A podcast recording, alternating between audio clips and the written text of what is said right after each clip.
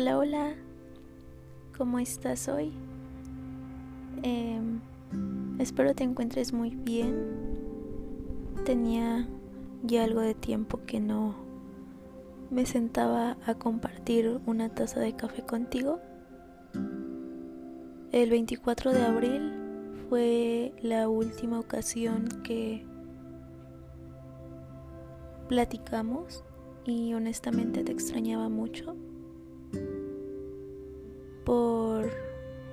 Alguna razón, o por muchas razones más bien, es que había estado postergando este momento que tanto disfruto.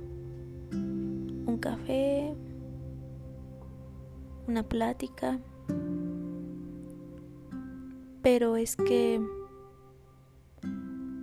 justamente vamos a hablar de, de lo que está sucediendo en mi vida actualmente.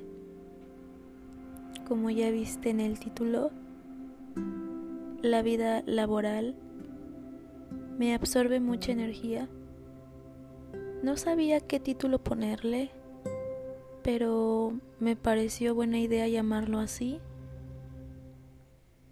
porque quiero hablar precisamente de esta temporada de mi vida que es totalmente nueva para mí y que llegó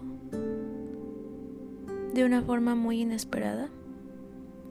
Realmente nadie te prepara ni te enseña a ser un adulto y menos aún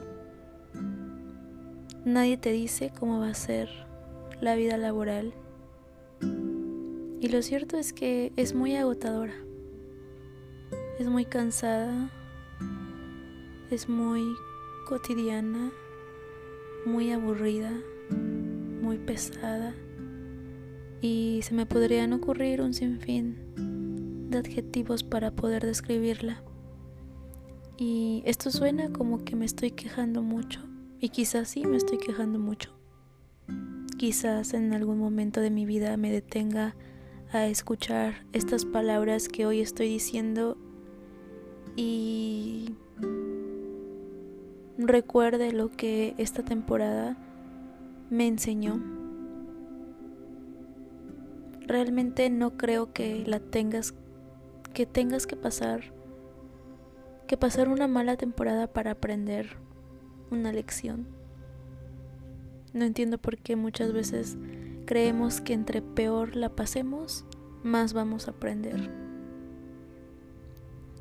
La vida laboral, desde mi perspectiva, es olvidarte de ti mismo, es descuidarte, es no tener tiempo y cuando lo tienes, tener ganas de dormir o de satisfacer las necesidades básicas de tu cuerpo. Es un choque de realidad muy feo porque anteriormente, antes de comenzar esta etapa de mi vida, hace aproximadamente un año, yo ingenuamente decía que siempre hay tiempo para todo. Y realmente en este momento me río de mí porque es una mentira. Es un cuento de hadas que no existe porque cuando estás en un ambiente lleno de caos y de estrés y de incertidumbre, lo que menos encuentras es tiempo para ti. Me he dado cuenta que esos últimos meses me he olvidado de lo que se siente prepararme una comida tranquilamente, sin tener que correr, sin sentir esa presión de que en cualquier momento alguien va a necesitar de mí. Es que no sé cómo sea tu, tu vida laboral o tu trabajo, hablando desde mi realidad, en un hospital puede llegar a ser muy agotadora. Nunca sabes cuándo te van a necesitar, cuándo te van a buscar, no hay tiempo para comer, dormir se volvió un lujo y ni hablar de esas pequeñas actividades que me hacían tan feliz como prepararme el café cada mañana, leer un rato, comenzar mi día con intención. Actualmente lo que hago es levantarme porque tengo que, porque la alarma no se calla y seguir el día en ratitos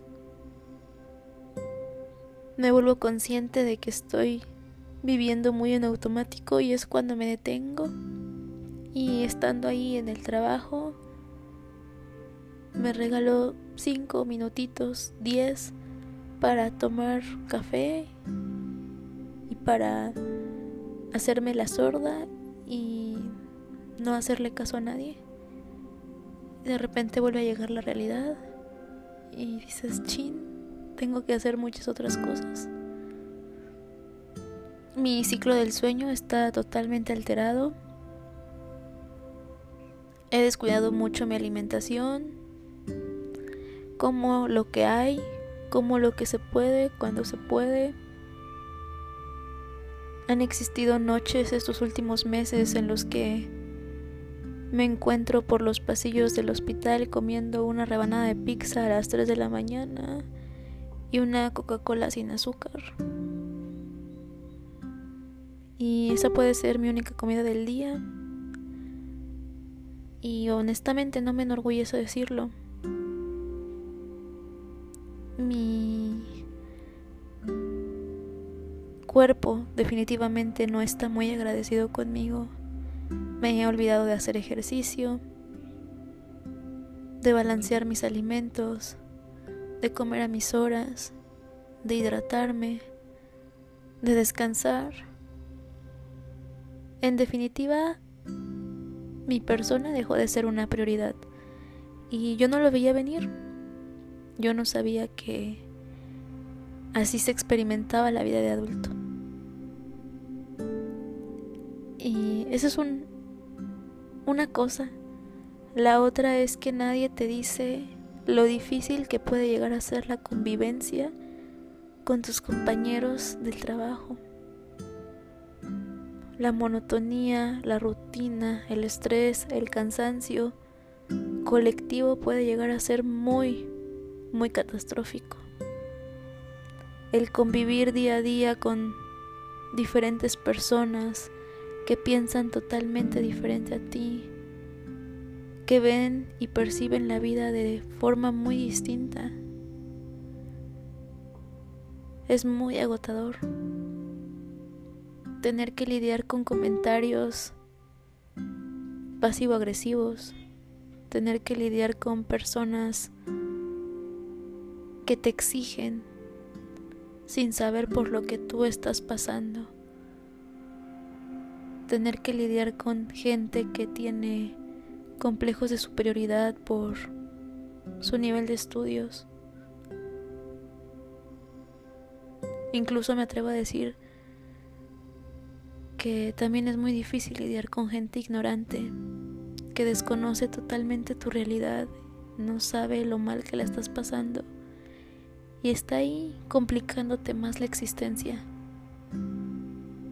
De eso nadie te habla tampoco y eso se suma a la lista infinita de contras que he mencionado en estos nueve minutos. Y sí, la vida laboral puede ser muy agotadora. Y ya sabes que aquí me gusta hablar de lo que hoy sucede en mi realidad. Como si fuéramos amigos y te estuviera poniendo al tanto de mi vida. Y tú estás ahí sentado escuchándome y chance estés de acuerdo con algunas ideas. Chances estés ahorita en este momento moviendo la cabeza y diciendo, sí, tiene razón o no estoy de acuerdo. No lo sé, pero seguramente si estás aquí y me estás regalando un ratito de tu tiempo es porque coincides con ciertos puntos de vista que tengo y con la forma en la que percibo la vida. He intentado agregarle magia y brillo a mi cotidianidad. Hay días que son mejores que otros. Hay días que se disfrutan más que otros. Hay días en los que la convivencia con las personas de mi día a día es mejor. Pero me sigue resultando, me sigue pareciendo, perdón, muy difícil creer que tengo que estar bien para el mundo externo sin ni siquiera estar bien para mi mundo interno. Me olvidé de preguntarle a las personas cercanas a mí cómo se sienten, cómo están. Y, y no es porque sea una persona egoísta, porque realmente no creo que sea así. Es que simplemente ni siquiera me lo pregunto a mí. Han sido meses muy difíciles y han sido meses muy cansados y no quiero tener una respuesta de que así va a ser toda la vida o así tiene que ser porque eso me quita la esperanza de muchas cosas. Yo estoy consciente de que no quiero vivir así toda mi vida y dentro de todo esto que te estoy diciendo, intento llevar las cosas de la mejor forma. Sé que no hay mucho tiempo y cuando lo hay lo disfruto un montón. Curiosamente todo lo que antes me sobraba hoy se volvió un lujo y lo aprecio mucho más porque sé que de los siete días de la semana a lo mejor uno voy a tener libre para ir a tomar un café a alguna cafetería y voy a estar ahí tres horas o dos y lo voy a gozar un montón. Y eso es como mi motivación para regresar a la rutina. Sé que quizás no me preparo el café todos los días por la mañana, pero a lo mejor una vez a la semana me pido un café a domicilio y me llega ahí al trabajo y eso me hace inmensamente feliz. Y sé que de eso se trata. Quizá en este momento de mi vida no hay muchas cosas en balance. Quizás se inclina más de un lado que del otro la balanza, pero espero que no siempre sea así.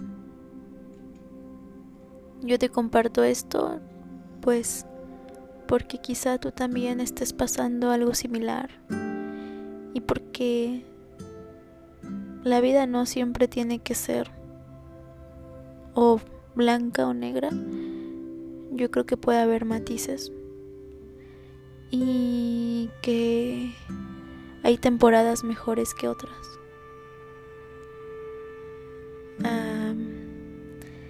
Que también te ayuda mucho a, a progresar, a avanzar. En esta época de mi vida estoy constantemente en un reto y yo creo que el mayor de los retos ha sido saber guardar silencio cuando la ocasión lo requiere y saberme em, contener, entender que no todas las personas van a pensar igual que yo, ser tolerante. Híjole, bien tolerante que he aprendido a ser y me cuesta mucho, la verdad. Aprendí a ser paciente. Aprendí que antes de ser un buen profesionista hay que ser un buen ser humano. Para mí eso es lo más importante y, y lo que voy a admirar principalmente en una persona. He coincidido con un sinfín de gente que cree que puede llegar a generar un impacto en la vida de otras personas solo por lo que sabe o por el grado de estudios que tiene. Y yo honestamente me he hecho una risita internamente porque para mí, pues sí, está padre, pero no es tan admirable. Em, ayer tuve una experiencia muy, muy curiosa. Estaba yo, em, pues ahí en el hospital. He tenido muchas realmente y quisiera regalarme el tiempo de poderte compartir todas las experiencias que he tenido, pero No se trata de solamente hablar de lo que he estado viviendo como forma de bitácora, más bien de lo que he aprendido. El caso es que, sin entrar a detalles, una persona me hizo ver como si yo fuera una doctora bastante ignorante. A forma de exponerme y de hasta cierto punto humillarme y evidenciarme. Porque supongo que esa persona en su mente tiene la idea de que así es la formación y así es la educación. Y algo que me voy a aplaudir siempre es que reconocí mi ignorancia reconocí que me hace mucho me hace mucha falta aprender demasiadas cosas, que indudablemente no lo sé todo y que no lo voy a llegar a saber todo. Y aprendí a guardar silencio. Y una vez que, que sabes y que reconoces lo que eres, lo que no eres, lo que sabes y lo que no sabes, cuando alguien más viene y te lo dice, ya no te llega por sorpresa. Porque en algún momento tú tuviste una charla contigo y te sentaste y te dijiste, a ver, hay algo mal por aquí, ¿qué estás haciendo? ¿Estás consciente de que esto puede tener una consecuencia? Y efectivamente, siempre la tiene. La vida de adulto implica muchas responsabilidades y hay que aprender a responsabilizarnos. Hay que aprender a a ¿cómo decirlo? a tomarnos las cosas con seriedad. Y a no tomárnoslas también tan en serio. Es es como una contradicción muy tonta, quizá. Pero el ejemplo que te estoy dando es que yo sabía que lo que me estaba diciendo esta persona era cierto, pero al mismo tiempo también lo dejé fluir por alguna forma. Dije, ok, eso es algo que ya sé.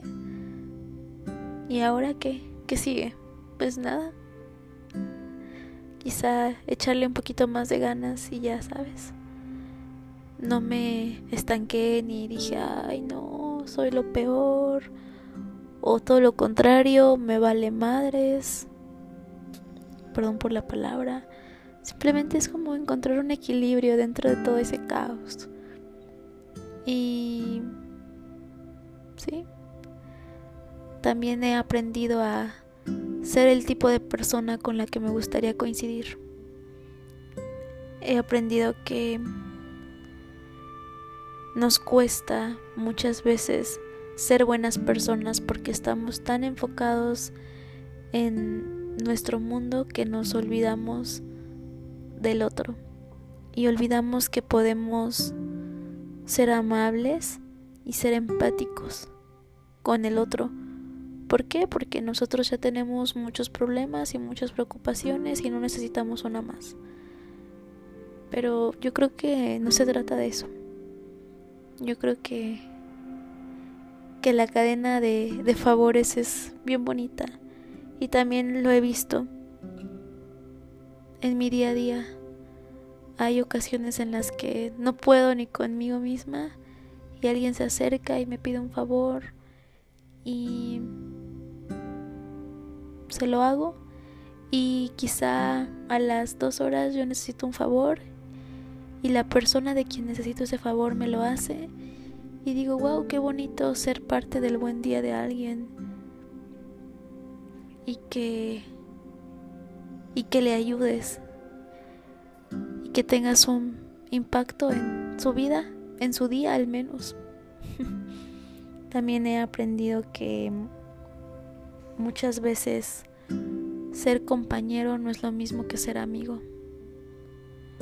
Estoy en una etapa de mi vida en la que creo que ya no voy por la vida buscando amigos. Yo creo que en este punto ya hice los amigos que tenía que hacer. Me da mucha tristeza y mucha decepción darme cuenta que en esta edad la mayoría de las personas ve por sus propios intereses, que se olvida que antes hay que ser amigo antes que ser compañero. Es muy triste, pero es cierto. Y chance y puedes decir, ah, no, quizá no, no tiene que ser así. Obviamente no es una ley que tenga que suceder de la misma manera, pero yo solo te estoy compartiendo lo que he estado aprendiendo estos últimos meses. Entonces sí. ¿Qué otra cosa he aprendido? ya llevo mucho tiempo hablando. Bueno, llevo 22 minutos.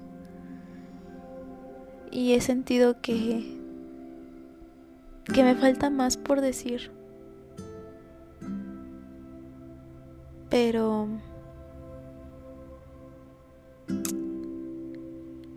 creo que aquí la vamos a dejar. Honestamente te agradezco mucho que te regales un ratito de tu día para escucharme.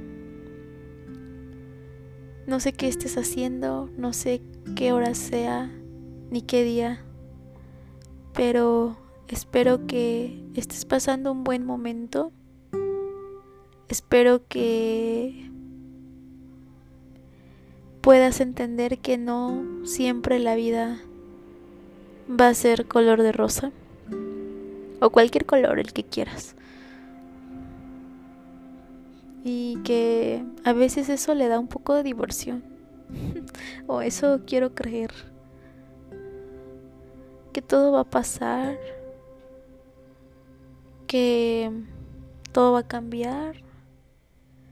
Que no tienes que demostrarle absolutamente nada a nadie. Únicamente a ti. Siempre sé sincero contigo mismo. Háblate con la verdad. Y así cuando coincidas con unas personas allá afuera que quieran venir a decirte algo que tú ya sabes, ya no te va a hacer cosquillas. Como cuando me dijeron ignorante, yo ya sabía que era ignorante y pues ya, no lo digo a forma de burla, pero no tendría por qué ¿Por qué tener tanto impacto si yo ya lo sabía? El otra vez también, eh, esto es una anécdota, estaba yo en, en, como en un foro, por así decirlo, en un auditorio y yo estaba muy cansada y estaba yo pues como durmiéndome y en eso la ponente para su plática y me obliga a pararme y me expone frente a todos haciéndoles saber que me estaba yo durmiendo.